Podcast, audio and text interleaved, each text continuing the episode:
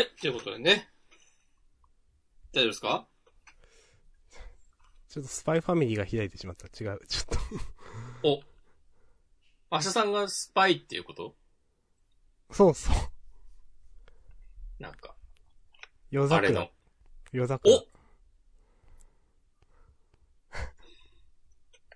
ソメイニンを注射したってこと？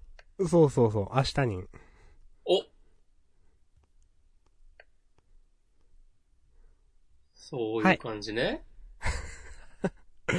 一応 OK。はい、あ録音してます、こっちも。いつでもいけます。あ、よし、多分大丈夫。うん。スタンバイ OK です。よし、じゃあ明日やろうか。え？こんばんは、福岡押し込まんホークスです。へー。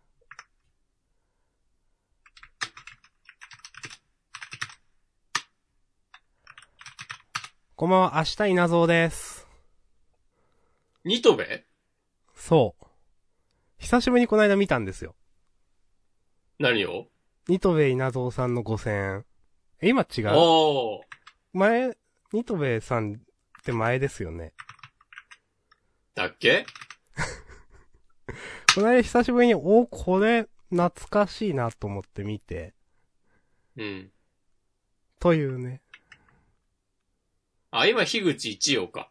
ああ、そうかそうか。はいはいはい。で、2024年には新しく津田梅子さんの5000円札が発行されるそうですよ。え、そうなんだ。もう、こういう時事ネタにも強いポッドキャストじゃんだん。そうそうそう。大阪。大阪みたいなやつ。大阪市風みたいなやつ。お大阪市？と？なんだっけ？もうやめよう。そういう、そういうね、話題をちょっと一丁かみな感じで扱うのは、もう、今のは明日さんの発言です。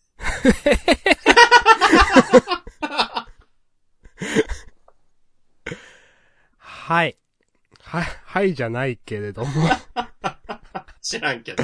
ちょ、カットしようかな今のマジで嫌だな。まあいいや。こんばんは、えー福岡押し込まんホークスです。ええあ、カットする？しない？明日さんでーす。ジャンダンでは、週刊少年ジャンプ最新号から我々が6作品を選んで、それぞれについて自由に感想を話します。新連載や最終回の作品は必ず取り上げるようにしています。はい。いえいえ、ということで本日2020年11月2日月曜日、週刊少年ジャンプは2020年48号。はい。えっ、と、それぞれね、事前に上げております。まあ、順番から言っては先に私が上げたし、先に読みますが、えっ、と、私、明日さんが上げたのが、呪術回戦、アンデッド・アンラック、チェーンソーマンの3つ、押し込まお願いします。僕はアンデッド・アンラック、呪術回戦、そして、えー、ゴールドフューチャーカップ4作品目、逆襲シャトル、逆襲シャトルをあげます。そのはい3作品、はい。ぶちかましていきえっ、とま、す。それぞれこれがね、えっ、と、良かったもの枠ですかね。そうですね。そうですね。で、良くなかったもの枠、それぞれね、上げております。まあ、私、夜桜さんちの大作戦を上げさせていただきました。僕は、僕らの決明、安定のチョイスで。僕らの決明、まあ、あげないとかいう話もあったじゃないですか。もう、なんか、こう、抗えなかった。いいですよ。まあ、被ってるんでね。アンデッド・アンラックと、呪術か。なので、まあ、ちょっと、もうちょっとなんか漫画について喋ってもいいかもですね、他の。そう、いや、まあ漫画について話すポッドキャストですからね。いいよ。大阪特攻層について話してもいいよ。いやー、ちょっとよくわかんなくて。全然わかんなくて。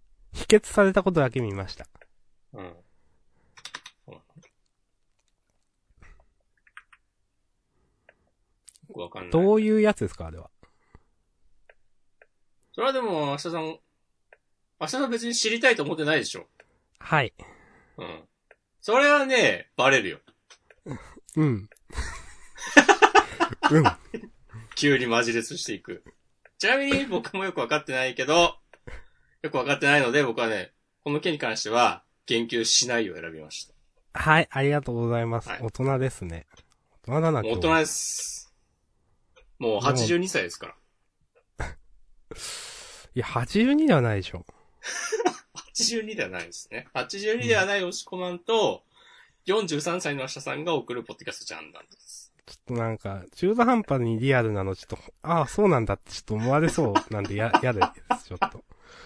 もうそれたまに聞く人、あ、明日さんってそうなんだね、みたいな。あ、意外と言ってんだなってなる。そうそうそう。ちょっとね、ちょっとありそうな感じ嫌で、嫌なんで、やめてください。うん、なくはないなっていう。そうそうそう。よし、はいじゃあ、ジャンプの話をね、していきましょう。やりますよ。はい。うん順番から、ああと、表紙は、えっ、と、ドクターストーンでしたかね。うん。はい。はい。読書の秋。ほえ まあ確かに、いきなり、読書の秋って言われてもね、これ確かに経営感はあるね。ー。そんなほえにー今のドクターストーンの展開と関係はない。そうそうそう。あれ？み、え？みたいな、そうそうう。ん。うん、みたいな。うん。はい。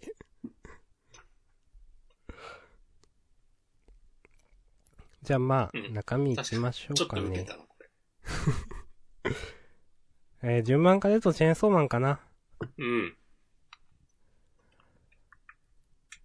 チェーンソーマンは、あ、僕もね、迷いましたね。うん。まあ、今週ね、話したいなというか、なんか、ちょっと、来た人は結構多いんじゃないでしょうか。はい。じゃあ、やっていきましょう。第91話、パワー、パワー、パワいや、本当にね、表題の通りです。パワー、パワー、パワーでした、今週は。ー。うん。うーん。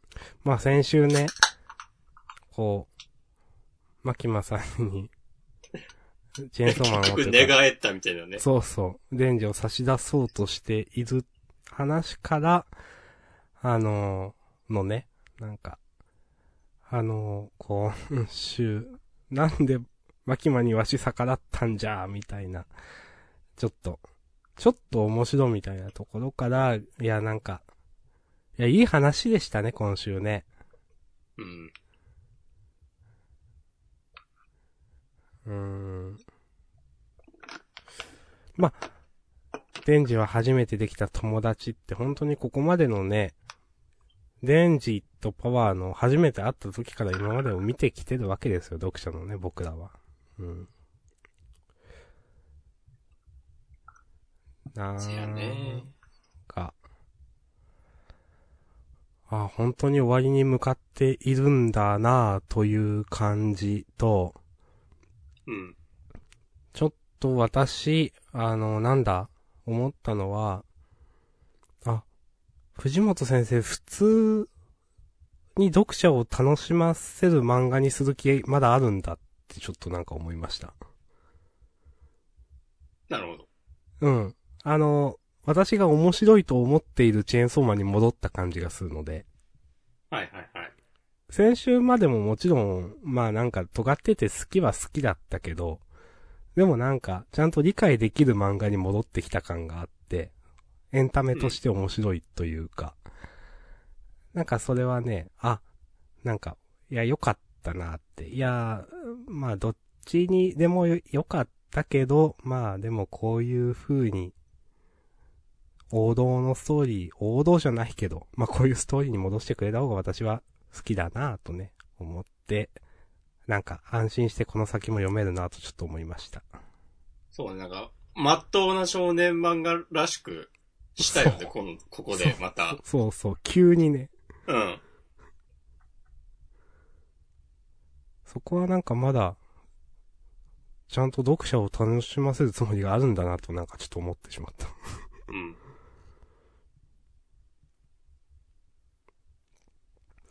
うーん、そんなところかな。まあ、ほんとパワーちゃんここで、まあこれだけ、なんか描いたからにはもう今後出てこないと思うので。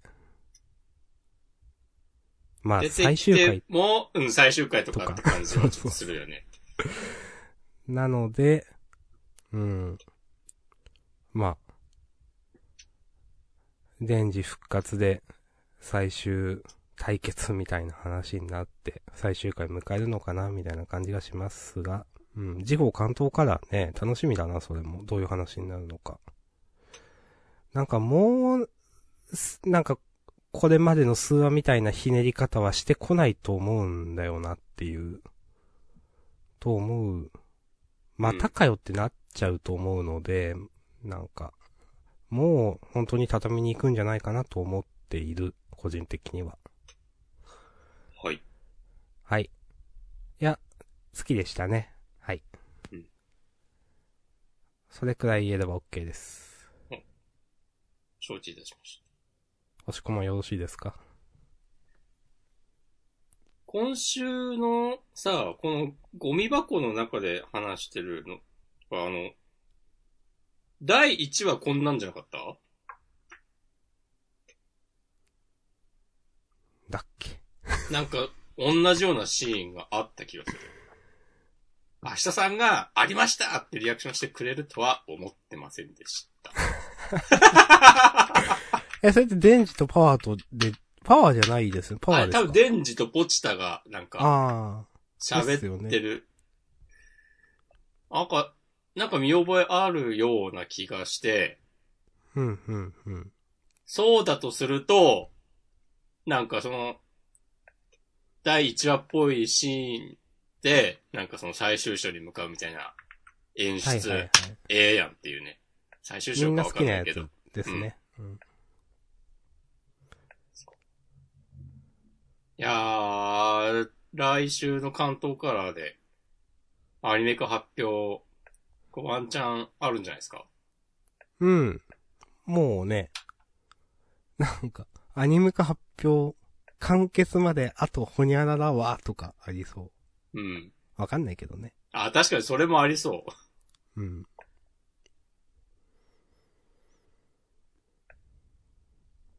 呪術回戦がなんか、ちょうど去年の今ぐらいの時期だったと思うんだよね。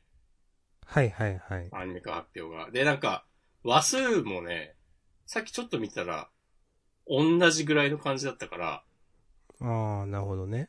その90話前後っていう、なんか、うん。まあ別に関係ないっちゃ関係ないけど、うん。あるんじゃないかという気もしますね。まあでも、このくらいで本当にその売れてる漫画が発表されること結構多いですよねっていう。うん。体感的にも。うん。あの、チェーンソーマンのさ、担当編集の人、なんかめっちゃ優秀だと評判じゃない、あの、林志平さん。はい。そうそうそうそう。なんかその、もうバッチリなタイミングでかましてきそうな気がする。はいはいはいはい。嬉しいとねしてうん。くれたら。チェーンソーマンの、前にもなんか話したかもですけど、チェーンソーマンのアニメってすごいなんか、アニメにしたら映えそうな漫画なので、うん。どう遊ぶかみたいなのもあると思うんですけど、はっきり言って。あのー楽しみですね、アニメ化。まあ、絶対する、まあ、絶対、来週かはわからないけど、するとは思うので、うん。うん、楽しみですね。なんか、そのスタッフみんなノリノリで作ってくれそうな。そうそうそ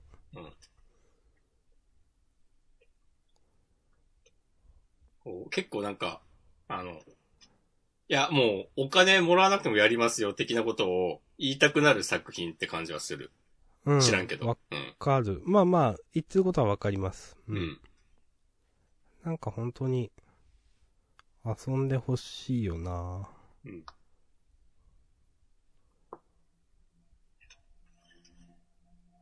よかったですね。はい、よかったです。ありがとうございました。した。はい。続いて、は、アンデッドアンラック。かぶりですね。うん。トリックはアンラックということで。おうちょっと、うん、お菓子あげなかった時の代償がでかすぎますね。草。そう、今までの漫画をね、踏まえると。えー。なんか、あの、まあ、ビリーが結構大きく描かれてて、うん。あのーまあ、敵なんだけど、あんま敵っていう感じしないよなっていう、悪いやつっていう感じなくて、そうね。うん。なんか、好きですね。そういう感じも。なんかワンチャンもう一回ユニオンに戻ってくるとか、うん。ありそなんかね、その、うん、アンダーの人が、本当にそのままラスボス的な、まあラスボスというか、普通に敵になって、普通に倒してみたいな感じより、なんかもう、ちょっと構図が変わりそうな気もするし、手をう。組むとかわ、かんないけど。最終的にはなんかアンダーとも共闘とか、うん、なんかね、ありそうですよね。うん。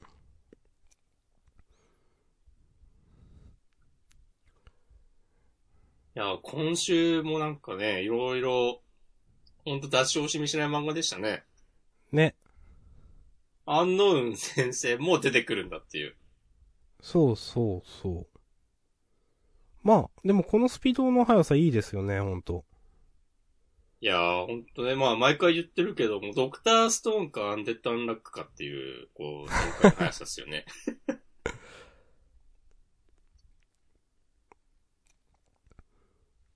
ああ、なんか、まあ全部良かったんだけど、あの、うん。ふうこちゃんが急に、あの、スマホを奪い取るとことかね、あの、集英社の人から。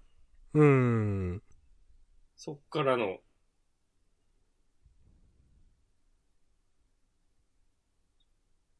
いやー、な、何から言おう。これ私わかんなかったんですけど、うん。ふうこちゃんがスマホを奪い取るのなんか一瞬、ふうこちゃんなんか誰かに操られてんのかなとか思ったんですけど、うん。わかんなくて、うん。それってなんか明確な答えがあるんですかね？答えというと？答え、え、やっぱ操られてんのかなと思って。そういうのがわいやかん、ない。自分の意思でしょ。なんですかね？とか、その後の集英社本社内の出雲風子の記憶を何時何分消去っていうのも、よくわかんなくて。あ、これはね、俺もね、んって思ったんだけど、多分、うん。えっ、と、集英社の、社員あ、から、その、そういうことかふうこちゃんの記憶を消去っていうことだと思うああ、。そういうことね。ああ、ああ、うんそういうことか。ああそう、そう解釈すれば、なんか辻褄合う気がする。辻褄俺もここはちょっとあれってなった。うん。なんかその、ふうこちゃんが、その、操られていて、操られている間の記憶を、ふうこちゃんの記憶を消去されたみたいな意味かなと思って、なんか腑に落ち、よくわかんないなと思ってましたが、押し込まの言う通りっぽいな。うん。ああ、なるほどね。そうそうそう。いきなりなんかこの、いきなりスマホを奪って銃突きつけるっていうのが、まあ、ふうこちゃんらしくないから、はいはいはい。うん、誰かに操られていって、みその、操られていることを、まあ忘れるというか、なんか、辻褄合うようにというか、そういう話かなと思いましたが。ああ、なるほどね。ここは、俺は多分、ふうこちゃんがこうユニオンのメンバーとして、覚悟が決まりつつあって、はいはいはい。決まりつつでもう決まってんのか。で、なんか、ちゃん、うんだんだん実力もちゃんとついてきてて、なるほどね。目的達成のためには、こう、手段を選ばない的な、ところを書きたかったんじゃないかなっていう。なるほどです。うん。はい。でね、ここでね、あの、スマホで、アンノウン先生と話して、うん。もうカナダに着いたぐらいで終わるかなと思ってましたよね。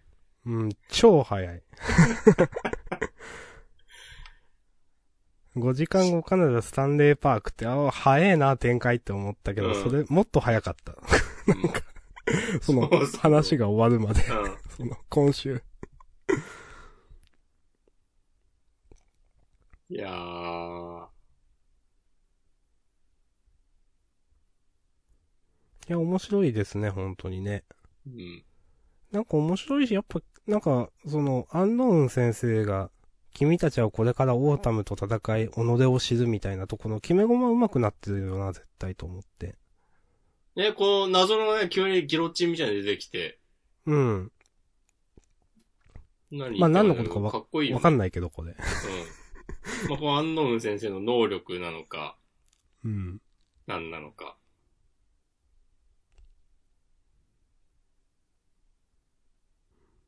なんかこのタイミングで、そのユニオンのメンバーじゃないんだけど、この、すべてを知っているみたいなキャラ出すの、なんか熱いなと思ったわ。いや、わかります。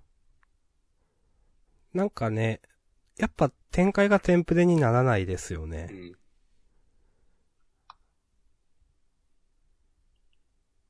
俺が知らない最高のエンドを見せてくれ、つってね。いや、いい、いいですね、こういうのもね。なんか。お説明しづらいけどそう。集英社の人と話した時の、あの、ボツになったエピソード。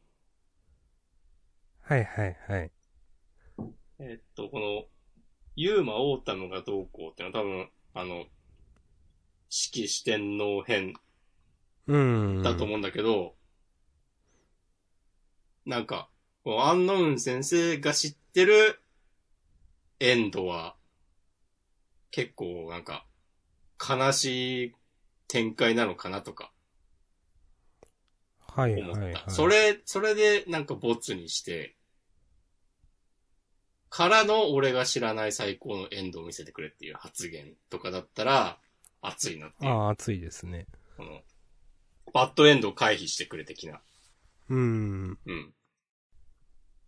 しかしこのボツになった、浩平くん裏切り編とかね。ね。これなんだビリーなんだみたいなだよね、多分ね。うん。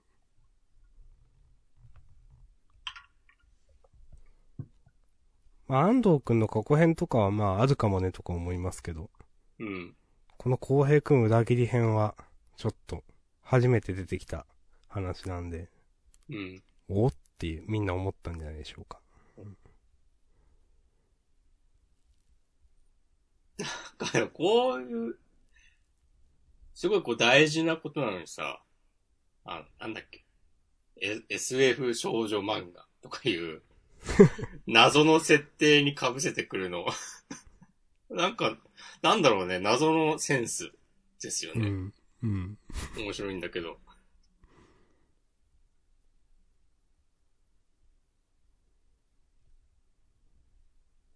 おうなんかでもそれってなんかすごいぼんやりとした情報だけど、うん。それこそ安藤くんの過去編とか、なんか今後のアンデッド・アンラックっていう作品の展開もちらっと示唆してる感じで、いいですね、このちょっと期待を持たせているの。うん。そうそう、メタ的にもね、いいですよそうそうそうそう楽しいよ、うん今後も、みたいな。うん。みんな知りたいでしょっていう。っていうかね、謎だもんね、アンディ。なんか記憶ないとかだよね、確か。うーん。その昔のことよくわからんし、なんで自分が死なないのかとかも、よく知らないんじゃないかな。うん、なんかそんなだった気がする。そう。うんあとあの、カード抜くと、ビクトルが出てくるのとかも。でしたね。そう。なんかその辺、すごいな。明かされるとしたら、この漫画だったら、もう、明かすときはもう出し惜しみしないだろうから。うん。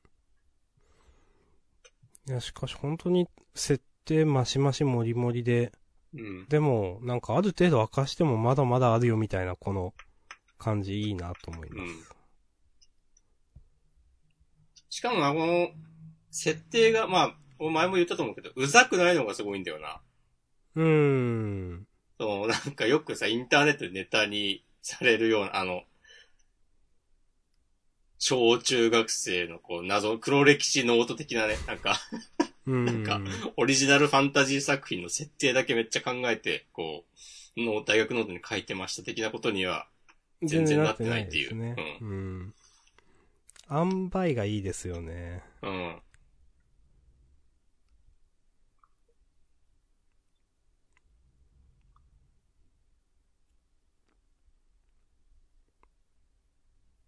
まあ、今後もね、楽しみにしていきましょはい。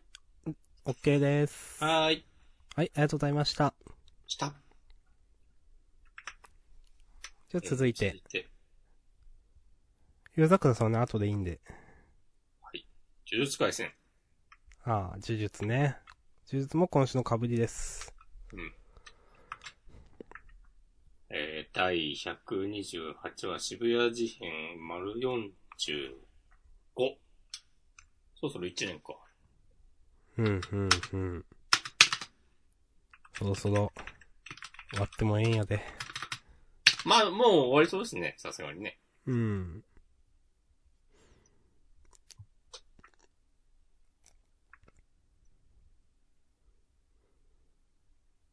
いや、よかったっすね、今週も。うーん。まあ、まず前半ね。うん京都校の皆さんみわちゃん。メカ丸と最後のおしゃべりしてます。うん。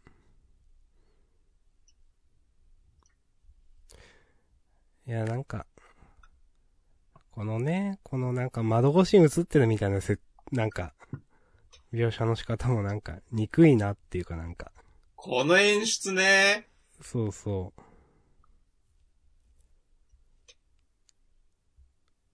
いやー。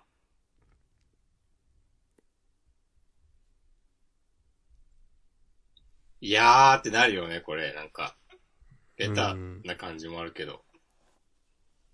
いいんですよ、これで。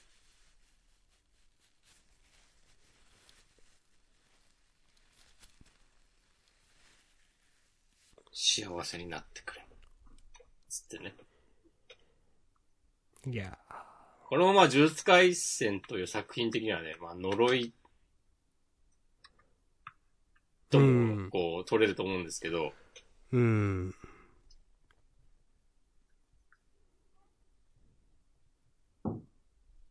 まあなんか、なんつうかね、こう、紙一重なんですよね。そういう、誰かを思う気持ちっていうのは。まあ、願いと呪いというね。まあ、同じものというか、紙一重というか。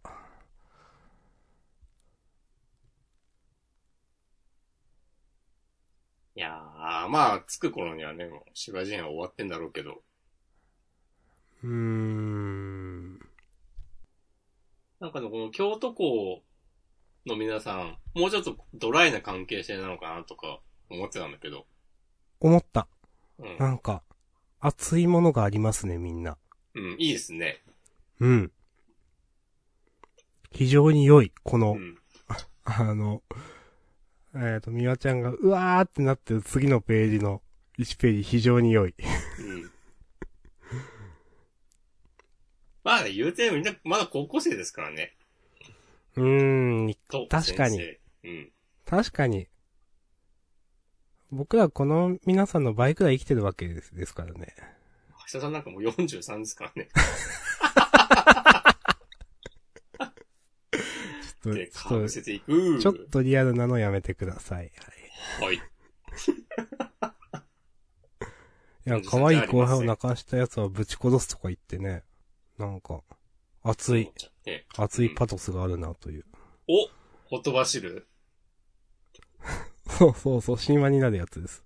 うん。はい。はい。この冒頭でさ、あの、みわちゃんが、うん、あの、メカ丸と話したときに、うん、私は役立たずって言ってんのが、うん、あの、京都校との試合の時になんか、最初みわちゃんがこう自己紹介的な感じで、役立たずみわですみたいな感じで、言っ、なことを言ってうん。出てきたっていうのがあって、はいはいはい。なんかこの人本当なんかそういうのちゃんとやるよなっていう。はいはいはい。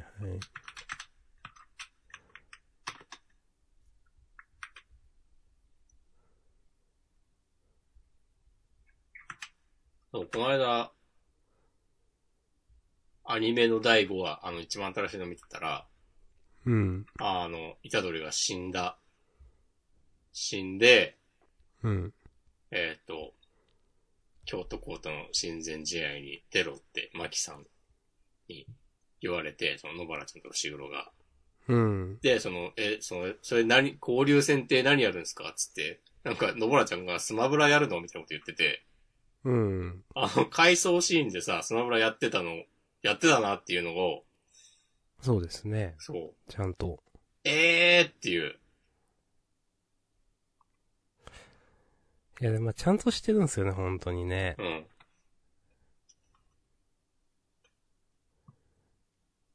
なんかそういうの、なんていうかな。厳密じゃなくても勢いで読める漫画なんだけど、ちゃんとその辺をきちんとやってくるのさすがだなって思います。うん。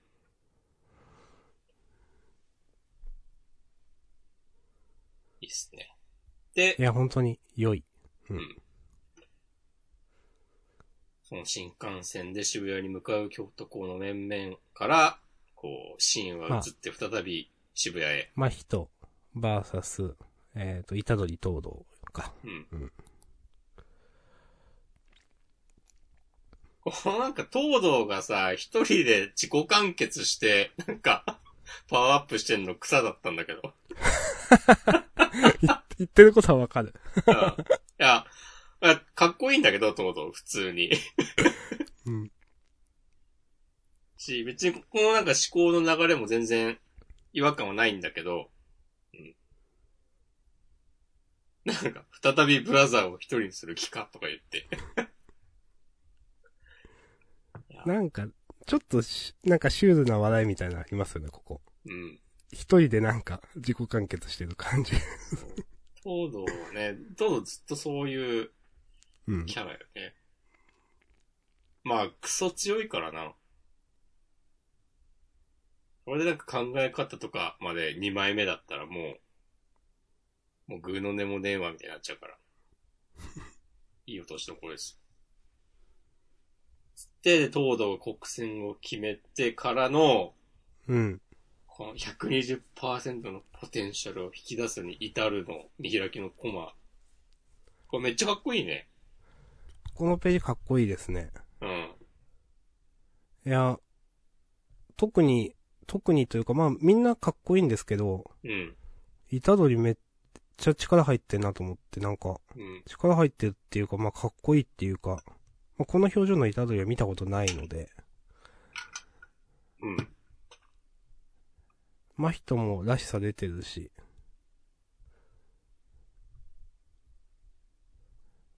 この見開き素直にかっこいいですねう。ん。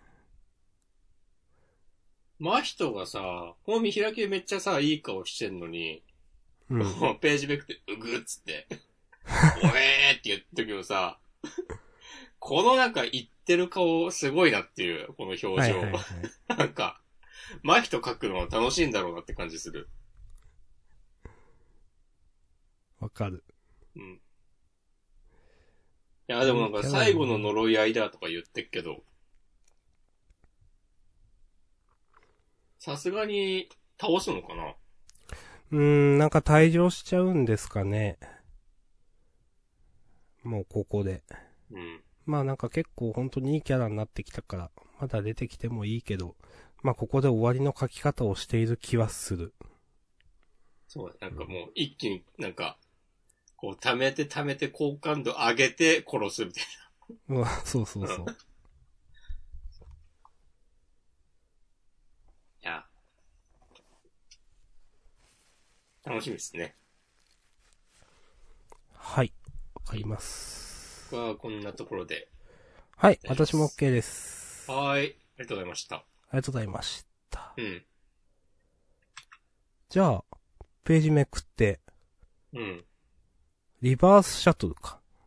あー、逆襲じゃないんだ。あ神村光先生。ゴールドフューチャーカップナンバー4。えー、好きな漫画、ナルト、ジョジョの奇妙な冒険。なるほどね。うん。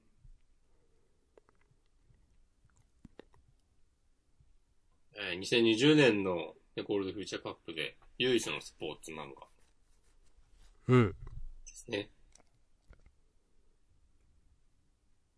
バドミントン。私、全然良くなかった。おファンタスティック。おー。というね、もう、ジャンダンリスナーなら必修科目の、はい。みんな知ってる一キャ応ッチャー合計。ズからね。はい思わず引用してしまうくらいの、いや、今年のゴールドフィーチャーカップではね、もう一番だなと思った。ほう。はい。レッドフード超えましたよ、僕の中で。なるほど。なんかね、めっちゃ読みやすかったし、うん。あのー展開がなんか、すごく練られてるなと思って、うん。あの、攻撃の主導権を奪い合うっていうのが、うん。その、この最後の試合についてもそうだし、この主人公たち二人とこのライバルの人たちの、えっ、と、関係性みたいな点でも、その、そうだと思うし、うん。まあ、で全然最初話にならんかったのから一気にっていうことですよね。そうそうそう、名前覚えてこうっつって。で、こっから、この主人公たちの攻撃のターンだぞっていう。うん。で、ああ、なんか、のもあ、のがあって、で、その、中学ではうまくいかなかったけど、その、まあ、高校とか、うん、まあ、社会人になってからとかも、大学入ってからとかも、まだまだずっと続くんだぞっていう、こう、ちょっと引いた視点で考えても、その、えっ、と、こっから、また逆襲攻撃のターン、守備から攻撃へっていう、その、しゅテーマが一貫してるなと思って、いろんな、どんな風に切り取っても。はい、はいなんか。それがすごく、ええ感じやんっていうのがありつつ、うん。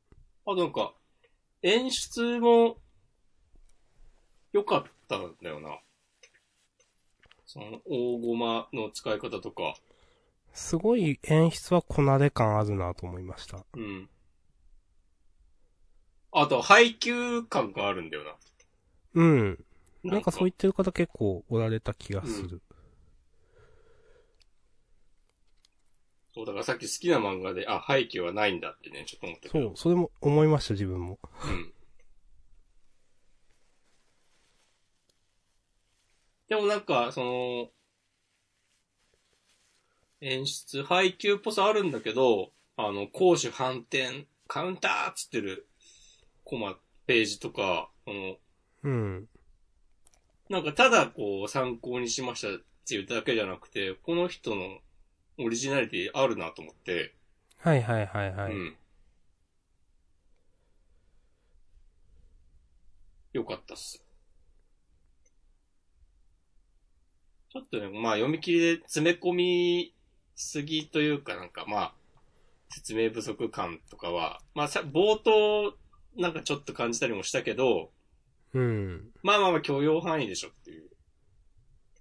なるほどね。全然なんかこれが連載になって、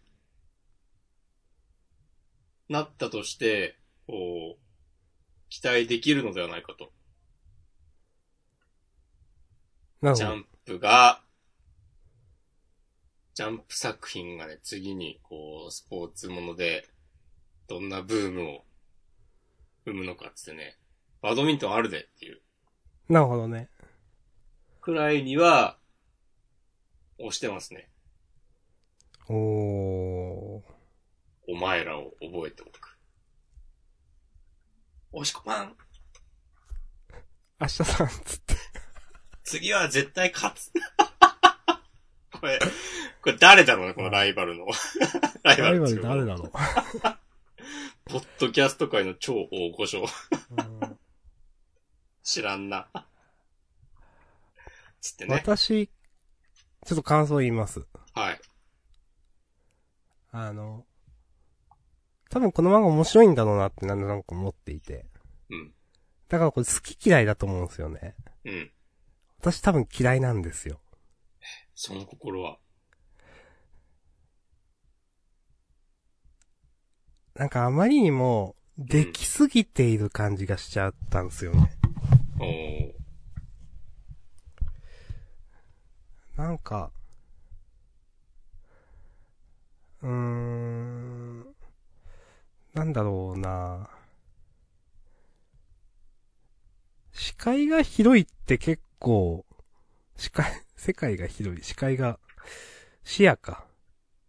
周りをがよく見えるって、結構地味だなと思って。うん。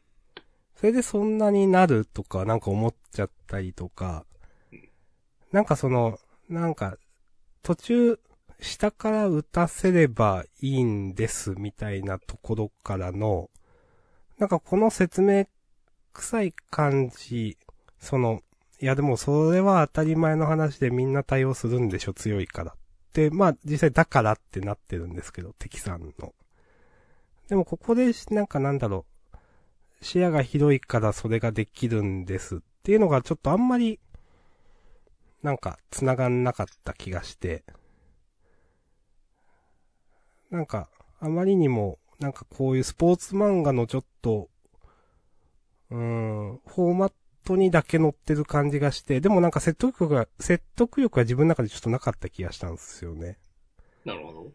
で、なんかそういうので、なんかちょっと気になってしまうと、なんか後の、その、なんだろう、攻撃権取って、やれ、五十嵐みたいなとか、その後の、その、お前らを覚えておくっていうのとか、その、百瀬亮太って、五十嵐陸斗みたいな、いうくだり、もう、なんか陸斗くんもそういうキャラなのとか、まあ、いいんだけど、なんか、な、なんか、描きたい、場面を描きたい漫画にちょっと見えてしまって。なんかね、私はちょっとなんか嫌な感じを途中で感じながら見てしまったんですよね。なんで、この漫画面白いんだろうなと思いつつ、私はなんか好きになれなかった。なるほど。はい。お前らを覚えておく。うーん。そう、うん。そうか。覚えておくか。みたいな。いや、いいんですけど。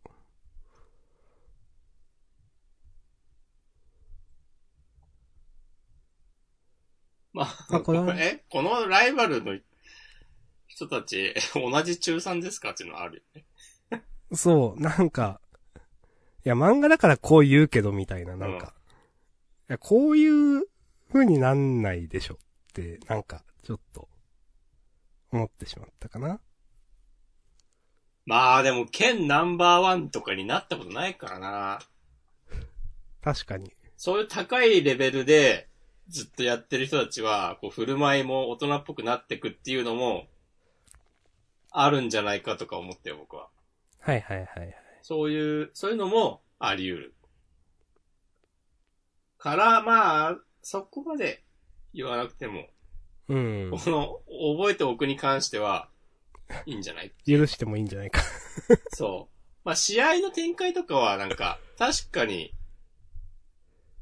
なんだろうな、ちょっと、まあ、バドミントンのこと知らないからよくわかんないけど、うん。これ、本当にそうなるのっていう、風に言われたら、まあ、突っ込みの余地はあるようにも見えるけど、まあ、俺はそこはなんか演出の良さで、うん。なんかごまかせてるなっていうはいはいはいごまか。せてるというか、こう、気にせずに、こう、読ませるだけの力があるなっていう風に思いました。はい。OK です。はいあ、なんかその辺はなんかジョジョ好きって考えると、なんか繋がってんのかもね、知らんけど。ああ、なるほどね。うん。うん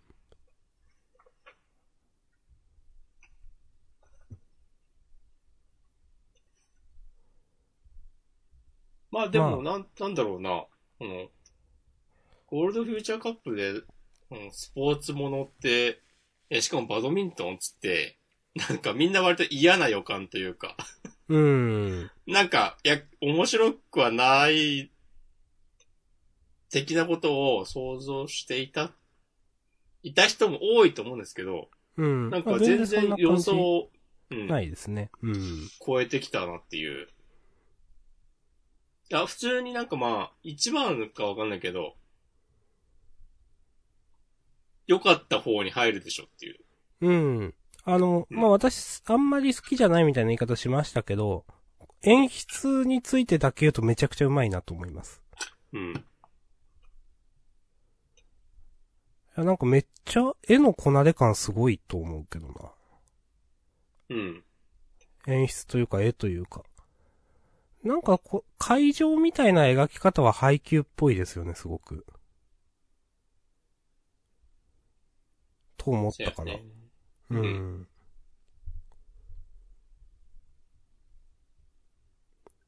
はい。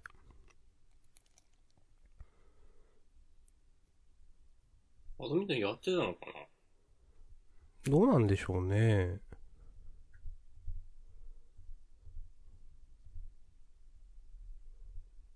まあ、わかるわけはないんだけどわ。かんないけど。はい。うん。まあ、そんな感じで。はい、OK です。はーい。ちょうど一応良かった編は終わった？もう終わりか。まあ、いや、良くなかった編に突入して、一つずつ、一つずつ言ってって、一応6作品にはなる。うん、じゃあそうしましょうか。とりあえず、じゃあやっていきましょう。はい。では、明日さんが選んだ夜桜さんちの大作戦。はい。うん。掲載順とか見た感じ、評価は上がってんのかなっていう、アンケート取れてんのかなっていう雰囲気ね、そうですねです。けども。しかし、明日さん的には、うん。あの、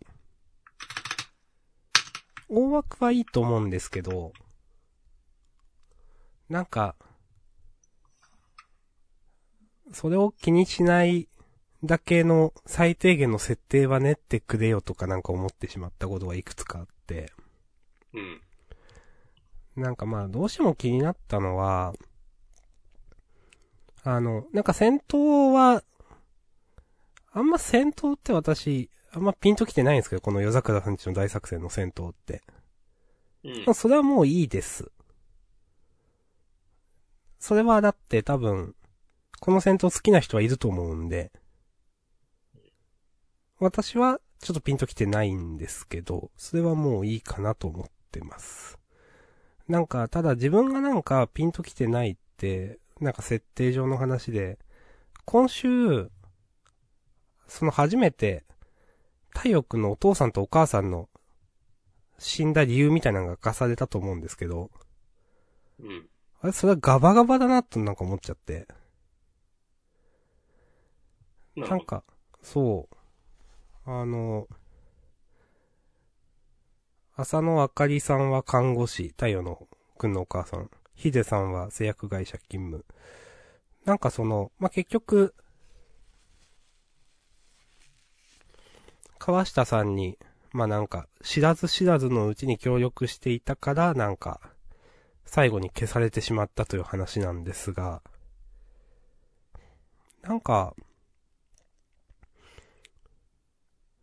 うん、ま細かいところで、なんかそこを突っ込むのって思いつつ突っ込むんですけど、なんか、看護師さんと製薬会社勤務の人だけ、なんか、内実が、な、なんだろう、知ってしまったから殺すって、いや、なんか、え、その病院ぐるみとかじゃないのとかなんか、いろいろ、その製薬会社はどうなってんのとか、なんかその知見は、なんか公でちゃんと通ったものなのではとか、そもそも医師が知見って、あしお薬ってあんあるのかなとかなんかちょっといろいろ、いろんなところがまあ、まずひ設定上引っかかってしまったんですよね。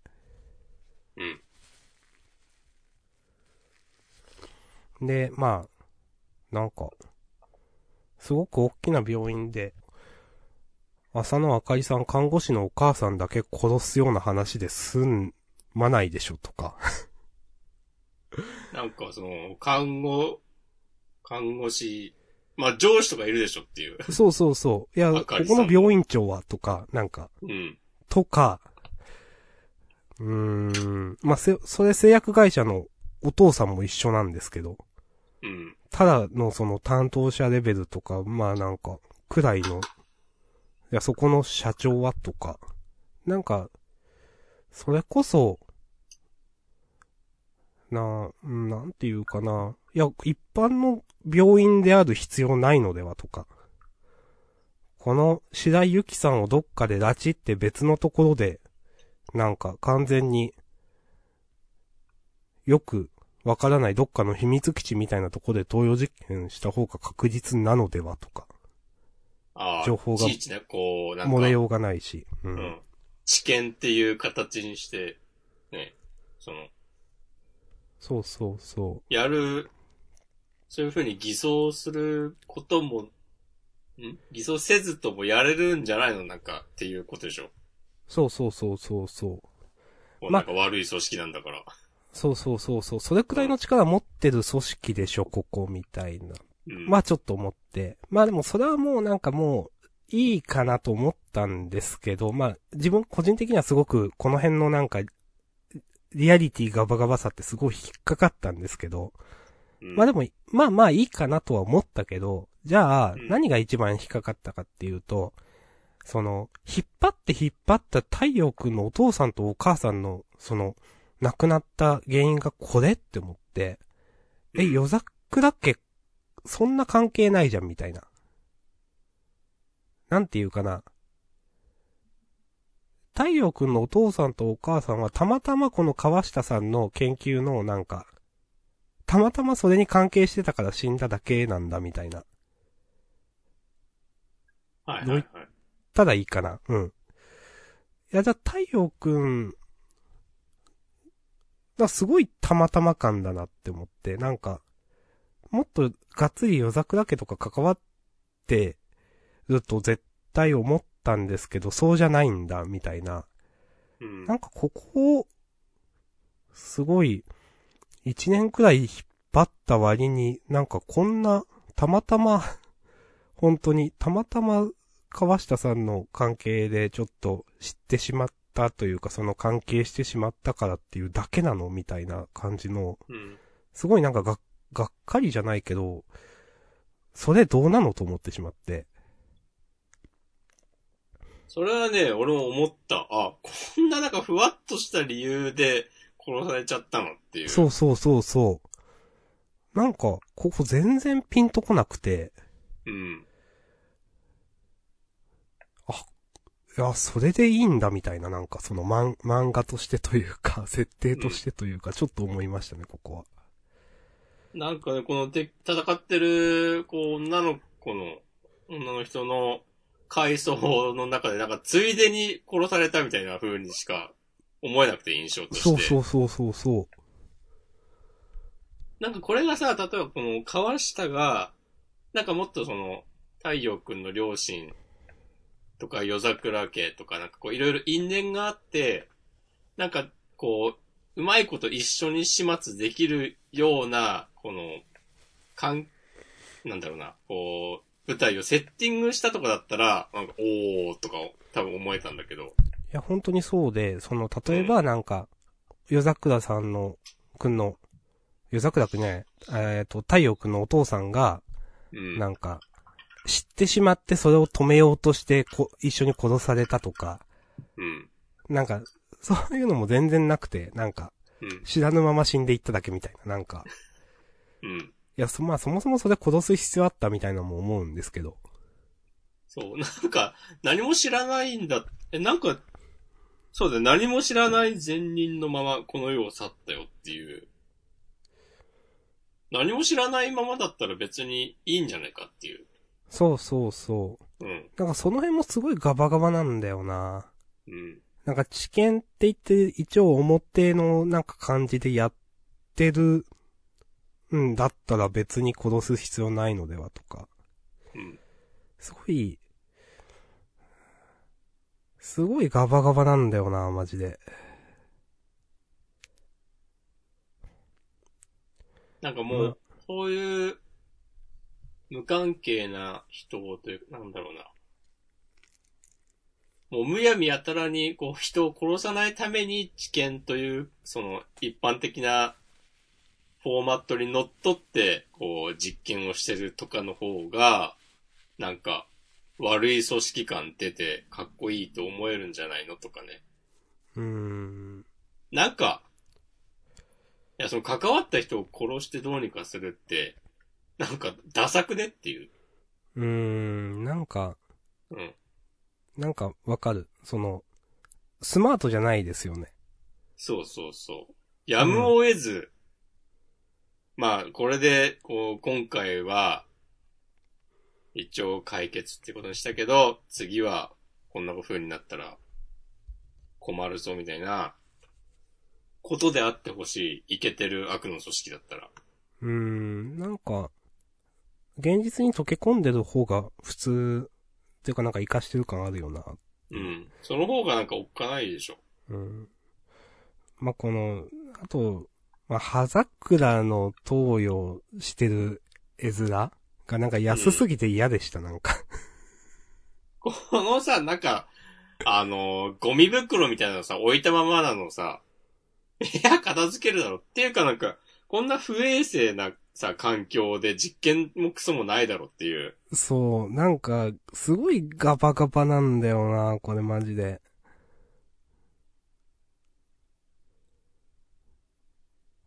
ねもっとなんかちゃんとした設備でやるでしょ、みたいな。そう。こんなところでさ、経過観察したって、まともな実験結果が得られるとは思えない。いや、その、こう、いや、たまたま、なんだろう。よくわかんないんだよな。この、なんか、他の1万体の方たちはこういうところで投与されて、この、なんか白蛇さんは普通の病院で投与されたのとかよくわかんなかったし。うん。なんか、これも雰囲気で書いてるだけ感が、まあ当たり前なんですけど。当たり前という評価 まあ、1万体っていう数字とかね。うーん。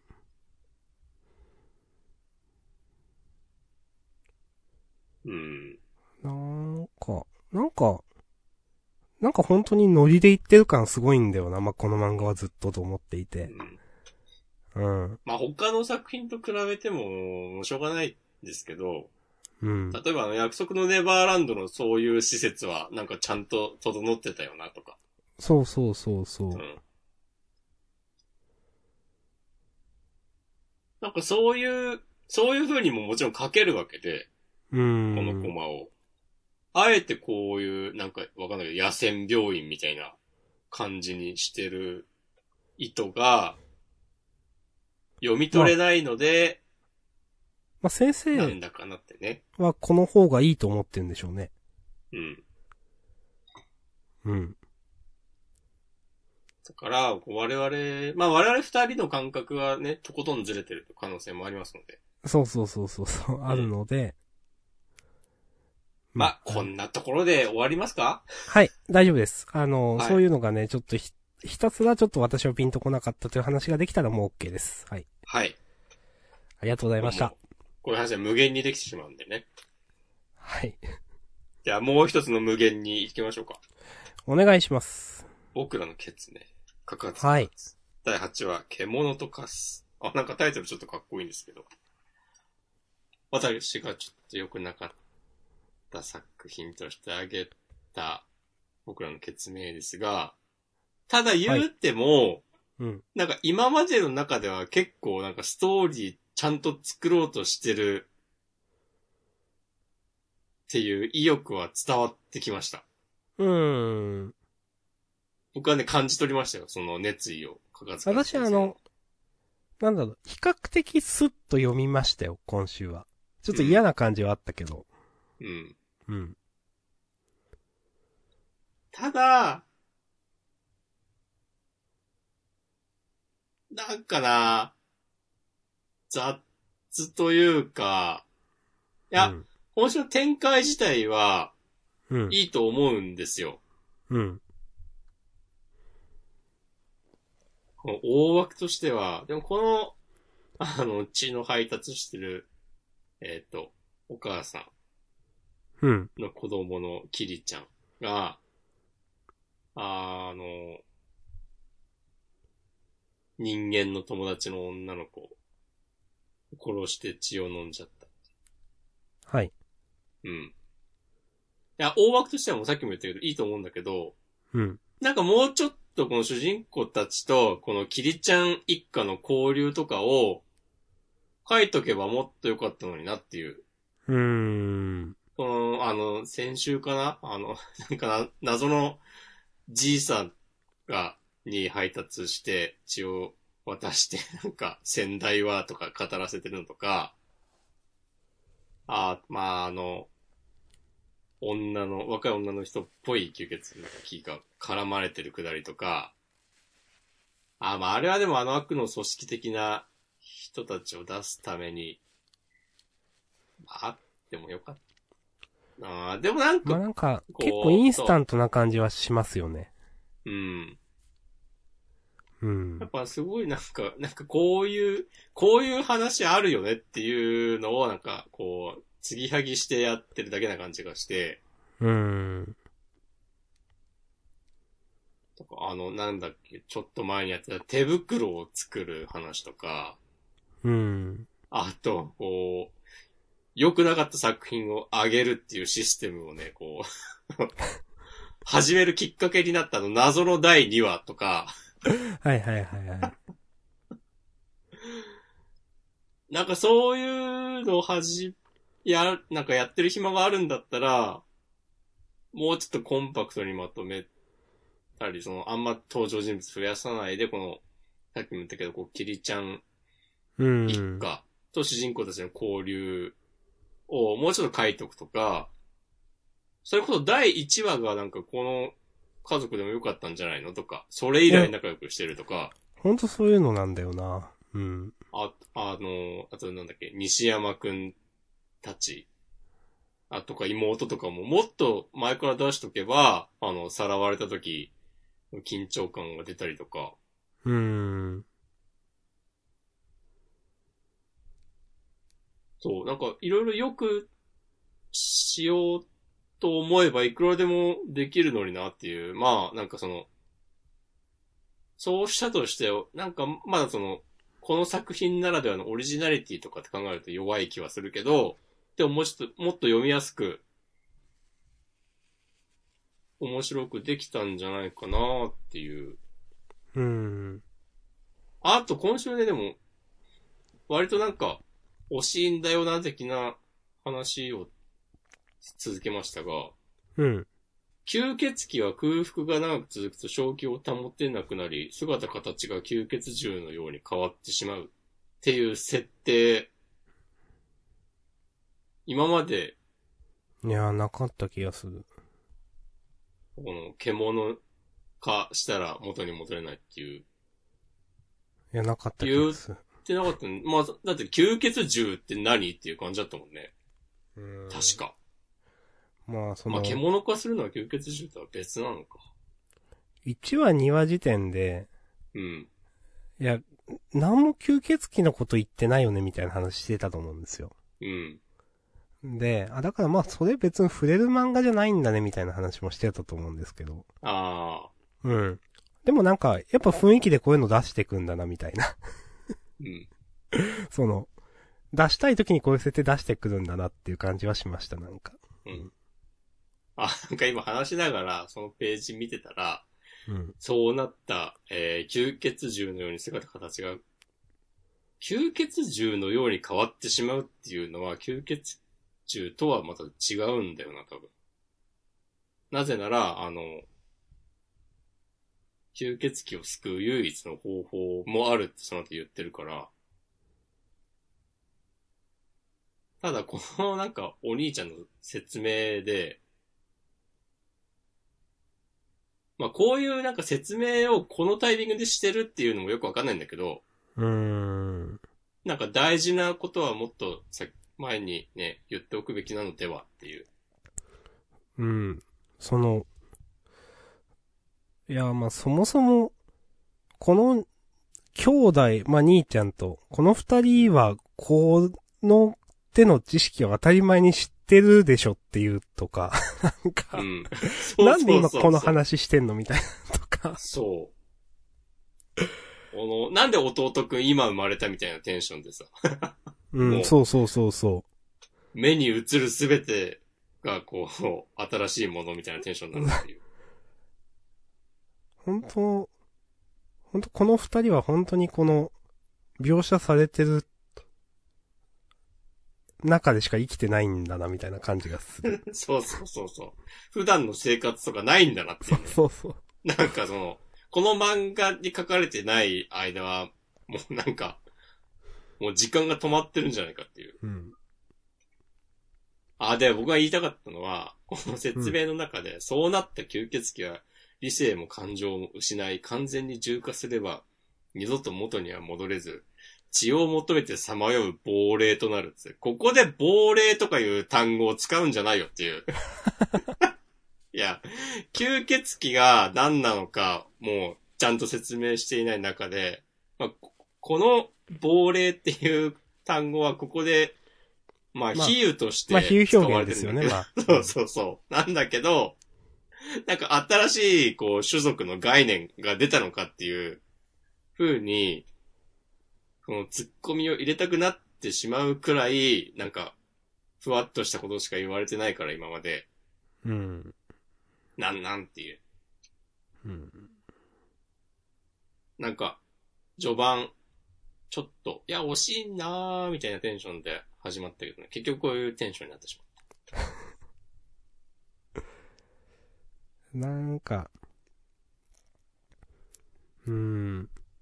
こうやって、まあ、こういう今回話にしちゃって結局その、同級生の女の子？同級生じゃないか。うん。まあ、これ死んじゃったのかわかんないけど、この女の子は。う。うん。なんか、ちゃんと味後味のいい終わり方にできると思って。うん。なんか、終わったはいいけど、なんか放りっぱなしじゃない？みたいなのが、最後ありそうな気がするとか思いながらちょっと読んでました。このお友達のアキちゃんは、えー、なんか、喧嘩して、もう会いたくないってなってた、キリちゃんにこう何度も訪ねてきてくれた。で、やっと仲直りして、もう今では、その、それ以前よりもぐっと仲良く距離が縮まってるわけですよ。もう親友ですよ、二、人は。うん。このなんかさ、もう母親の、なんかこう管理の、いやダメだ、こう言ってたら、いやこれ、なんかこの兄弟くんたちがこう血を配達してくれなかったら、どうするつもりだったのとか。ね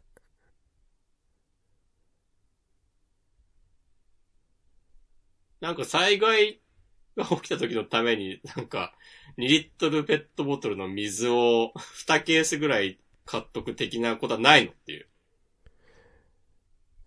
なんいやか、お湯で溶かしたら血に、血っぽくなる粉末とかさ、え。うーん。あってほしいんだけど。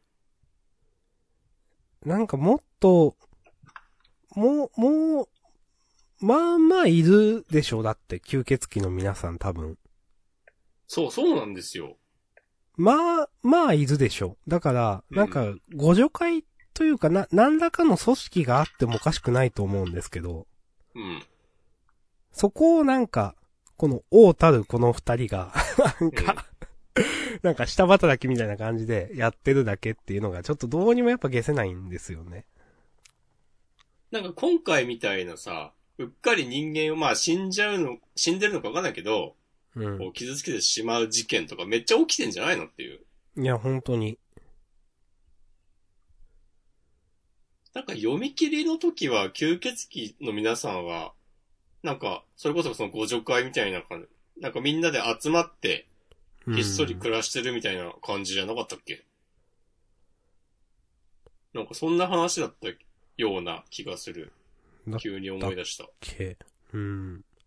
まあで、そのこれ人間とは相入れないってその人たちは思ってて、うん。で、この兄弟くんたち、とお兄さんなのか、まあ、いや、人間と共存していきましょう、みたいな感じで、その、吸血鬼からもなんか、疎んじられるけど、なんかいろいろあって、めっちゃしめっちゃしみたいな話だった気がしたんだけど、いや、記憶違いかもしれないけど、その設定活かしといてよかったのではっていう。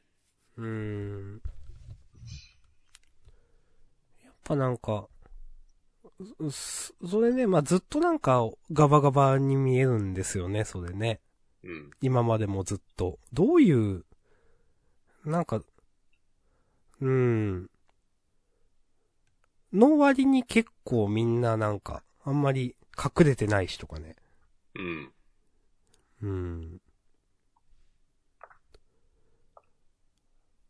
まあそういうのを求める漫画じゃないのかもしんないけど。まあね。まあ、この辺で僕はもう満足しました。はい。私も OK です。よし。ありがとうございました。はい。じゃあ、他になんかありますか？良い悪い。あ、僕、僕からは、夜桜、違うわ。僕らの決明、あの、先週、まあもうあげるのやめましょうみたいな感じで、言ったにもかかわらず、こう、うん今、今週ね、こう、うっかりあげてしまいましたが、こう、マジのガチでもう触れん、触れないでおきましょうっていうのは、僕の中で灼熱の二来家内になってしまいました。まあ、だろうなと思いました。うん。マジで、あ、このテンションでやってくんだっていう。うん、まあね。そうね、これねち。ょっと急にさ、しあの、シリアス展開になって、あの、基本、まあまあまあ、ファンタジーではあるけど、基本はリアルな世界っていうわけで、の中で、え、なんかさらっと足切断してるんだけどっていうのが、結構キモくて、うーん。キモいっていうのはなんかもう生理的にきついなっていう感じの気持ち悪さがあって、はいはいはい。なんか、この、この漫画何みたいな。え、ちょっと怖いんだけど、みたいなテンションになってしまった。はいはいはい。うん。実は私、まあ、嫌いじゃないんですよね、灼熱の二代かない。うん。なんか、うん。まあ、実はこの、なんだ、えっ、と、今回、そのさっき足切断した沖名ゆかりさんかな？うん。が、まあなんか、の方が実はやばいやつだったみたいな話だったと思いますけど、うん。その辺の話自体は結構嫌いじゃなくて、なんだろうなまあ今までの話と違うから何だったのかもあるけど、これはこれで私普通に読めてますね。うん。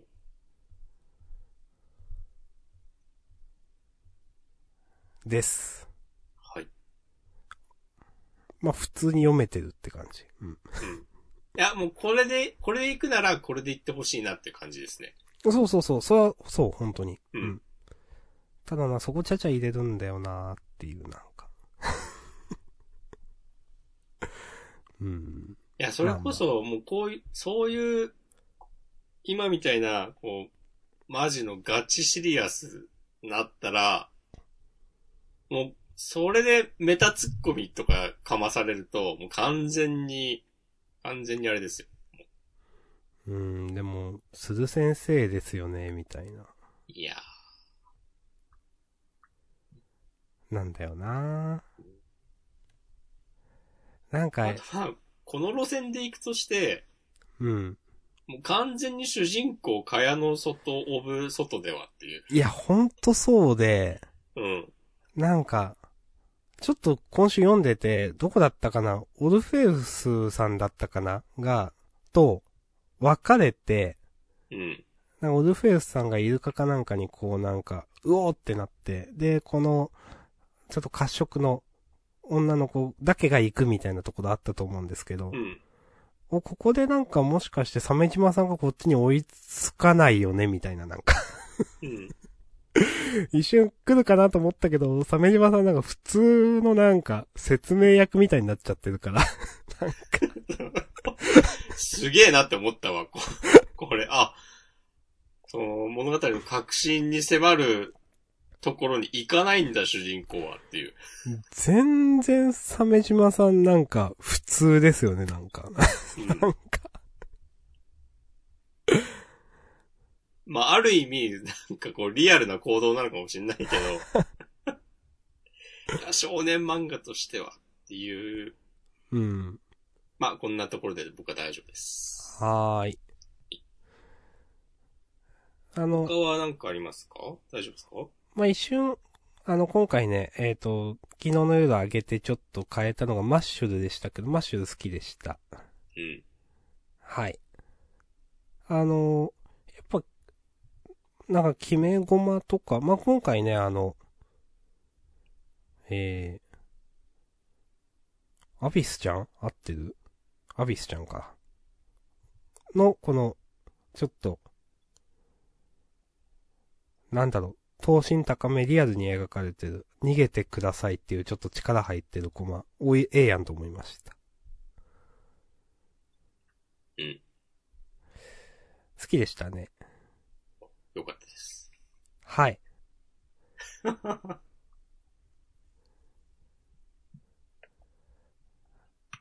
なんか、まあ僕弁ちょっと思うところもあるけど、この話の進め方。うん。まあ、なんかもういいのではってなってきました。お、和音の和だ。いいのでは。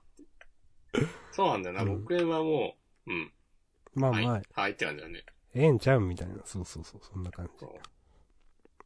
アシュミルート的なものを期待してたけど、まああんまりね。それはうん。アシュミルートでやったからいいでしょっていう、うん。こう、波動を感じ取りました。うん、まあ、まあ、先生がそういうならそれで、みたいな。うん。うん。ハッシュタグとか読んじゃおうかな。そうですね。いろいろいただいてましたね。うん。明日さんが読んでもいいけど、じゃあ読みましょうか。お願いします。はい。えーと、順番に行こうかな。うーんと、えー、12時間前板前さん、えー、ありがとうございます。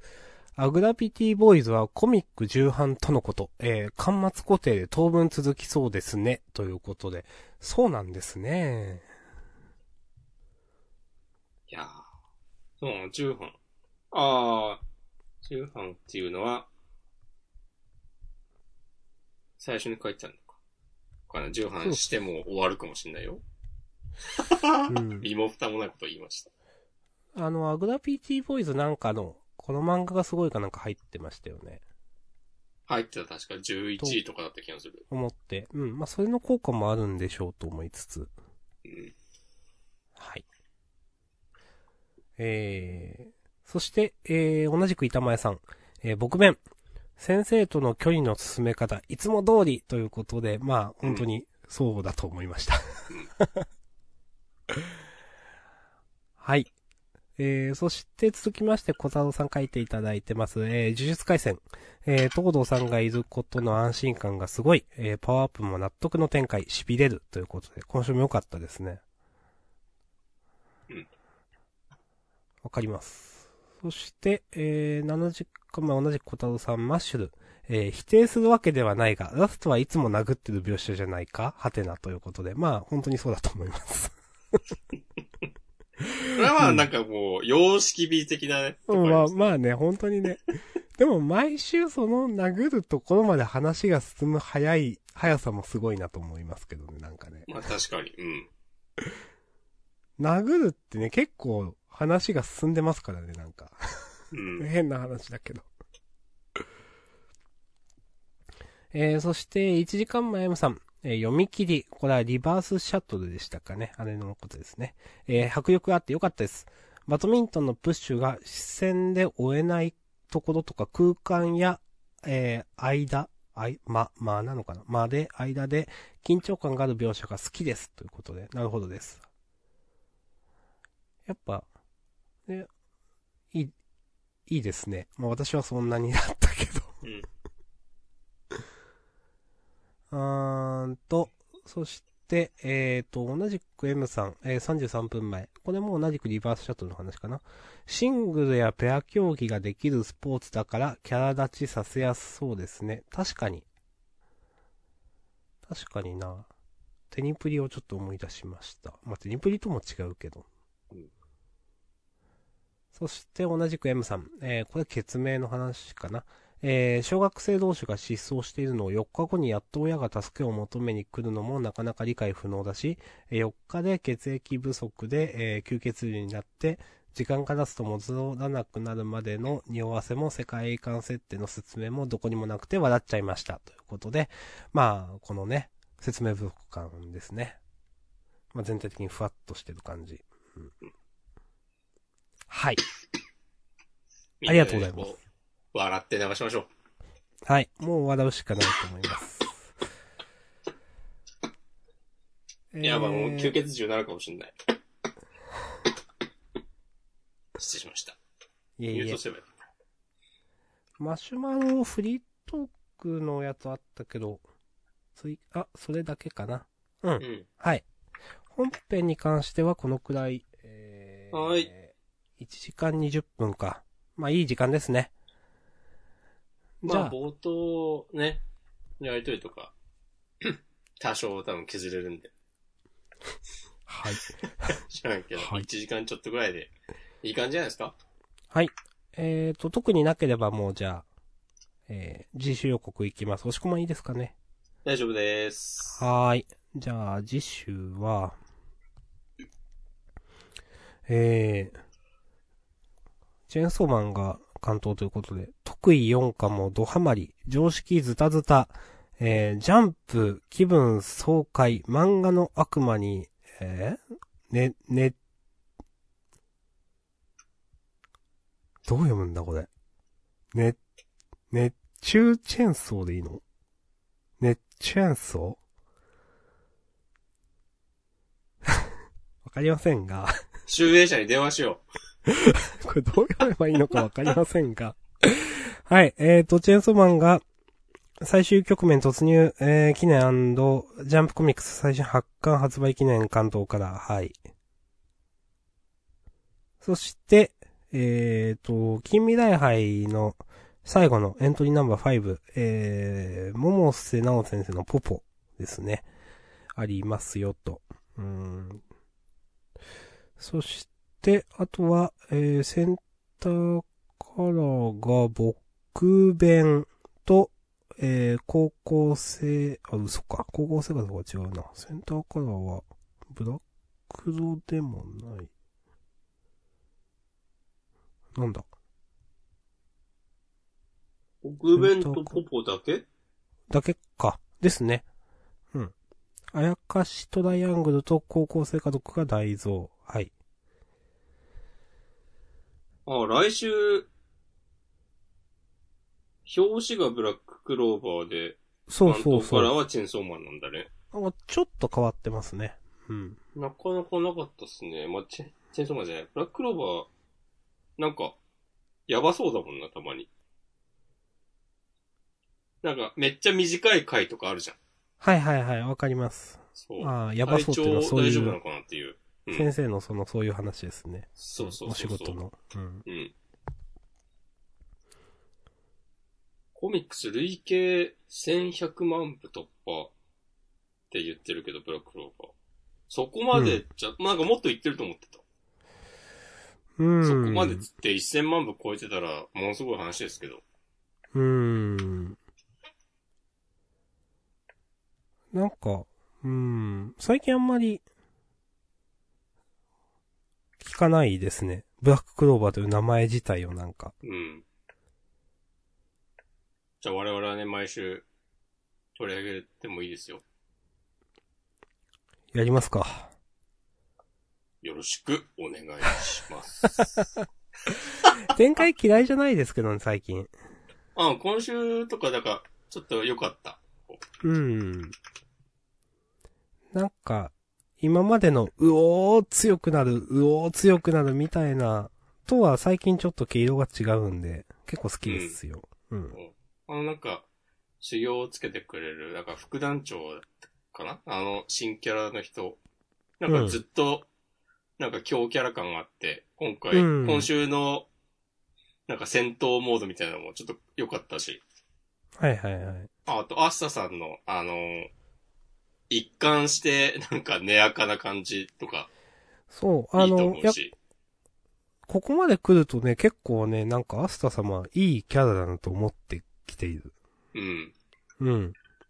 あの、ジャンダンね、過去にはね、ブラックローバーのこと、いや、それはおかしいやろとか言ったこともありますけど、結構最近楽しく読んでますね。うん。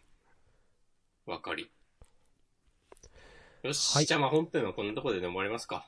はい、終わりましょう。じゃあ、フリートークもよろしくお願いします。はい、ありがとうございました。はい、ありがとうございました。